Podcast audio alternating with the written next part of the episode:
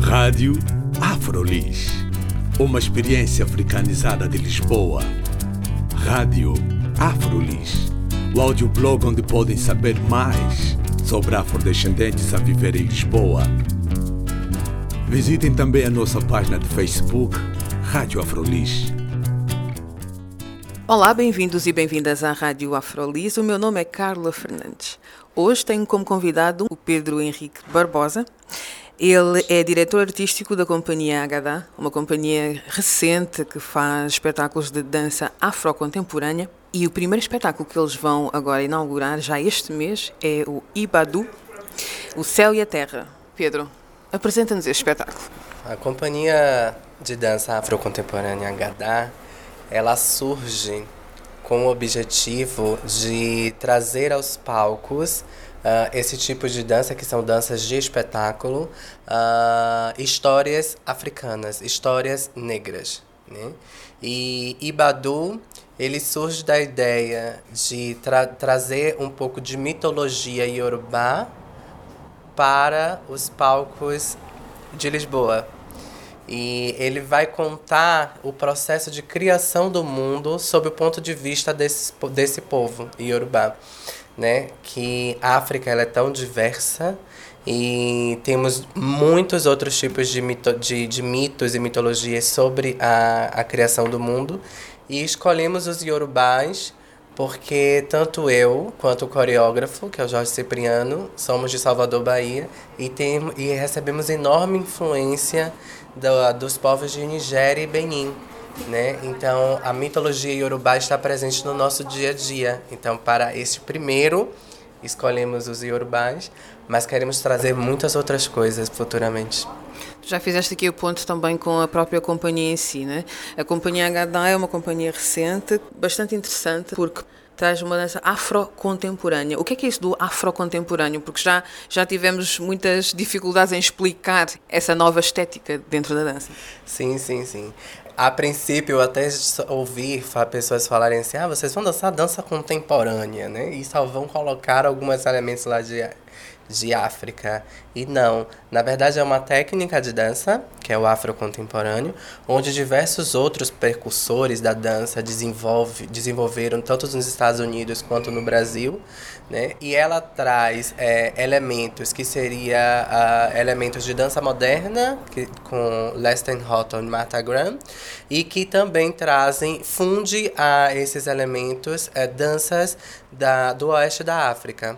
Já para nós, para a nós trazemos não só do oeste da África, porque como no Brasil nós também, nós também recebemos muita influência de Angola, Moçambique. Então, na verdade, traz essa fusão né, com a perspectiva de, da técnica de dança moderna. Então, é muito, muito diferente, né? É um desafio uh, tentar explicar e também incorporar uh, essa, esse estilo de dança? Aqui sim. No Brasil nós já formamos, no Brasil e nos Estados Unidos existem, existem escolas que formam bailarinos nesse tipo de técnica. Aqui, como é algo muito novo, foi um pouco de difícil uh, a explicação para o público, mas o público tem nos recebido muito bem. Nós fizemos uma audição onde tivemos muitos bailarinos e os bailarinos escolhidos apresenta uma diversidade de nacionalidade muito forte, existe uma mistura muito grande dentro do elenco, né? E entendemos que existe, existe um público querendo é, absorver esse tipo de técnica e, e por, a, por esse objetivo abrimos as portas da companhia para formar bailarinos dentro disso. O elenco é formado, mas existem aulas abertas para outros, outros bailarinos também serem formados. E vocês nesse processo vocês têm tido o apoio da Jazzy Dance Studio? Sim, a Jazzy ela faz produção artística da companhia. Temos residência artística lá e também faz a produção artística do espetáculo junto com conosco. Vocês vão ter esta amostra no, no dia 19 de maio, vão ter a primeira amostra do espetáculo, mas vão ter mais. Sim, nós vamos fazer a apresentação, essa primeira amostra no Museu de, do Teatro Nacional do Teatro da Dança no sábado e também no domingo no Museu de Arqueologia, uma apresentação. Não domingo, é, dia 20. No, domingo, dia 20, desculpa. E no, no, no dia 27, que nós vamos levar um trabalho um pouco maior, que é no Espelho d'Água. E convido todo o público a conhecer um pouquinho do nosso trabalho, porque como é novo, decidimos fazer essas pequenas mostras para mostrar para o público de Lisboa o que seria uh, o trabalho da companhia. E é muito interessante porque a, nesse momento agora eu quero agradecer muito a Afrolis, que acreditou em nós quando o trabalho era só uma ideia e agora estamos aí com na reta final do espetáculo por ter acreditado e por ter também a, nos, a, nos feito esse convite para poder levar para o nosso público conhecer um pouco mais do trabalho. É uma das nossas funções também, né? fazer a divulgação de trabalhos, especialmente trabalhos tão interessantes quanto este.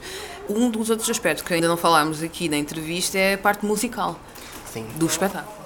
O espetáculo é um musical. Nós teremos o tempo inteiro em música instrumental e que será de direção artística do Las Casdiv e teremos as vozes de Neia Castro e Carla Lima, que vão, vão ser as cantoras que vão que também foi um desafio porque elas vão cantar o espetáculo inteiro em Yorubá. Então tivemos que ensinar para elas Yorubá, para elas e para os outros músicos. E é de fato muito lindo, porque não só nós, mas também o elenco e a, a equipa acreditaram desde o início e se entregaram e temos um trabalho muito bonito para mostrar. Expectativas? A expectativa nossa é que no dia 16 de junho, que vai ser a estreia, é, temos a sala cheia e que o... Que sala? Que sala que vai ser? Até o final dessa semana, nós divulgaremos com um vídeo promocional a sala. Ainda estamos no mistério, junto com a Jazz, desenvolvendo as salas. Mas, com certeza, no dia 16, a expectativa é que nós temos a sala cheia, mas no intuito de que o público conheça esse trabalho que nós queremos levar não é nem tanto comercial, mas que é, nós queremos passar um pouco da, mensa da mensagem que também precisamos de histórias negras no, nos palcos. E é o que falta nesse ramo. Né, de, da, nesse, nesse ramo de dança, de, de espetáculo, só tem histórias brancas, só tem histórias europeias. Nós não estamos sendo, nós não estamos lá. Então, nós entendemos que também deve ser o nosso lugar de fala.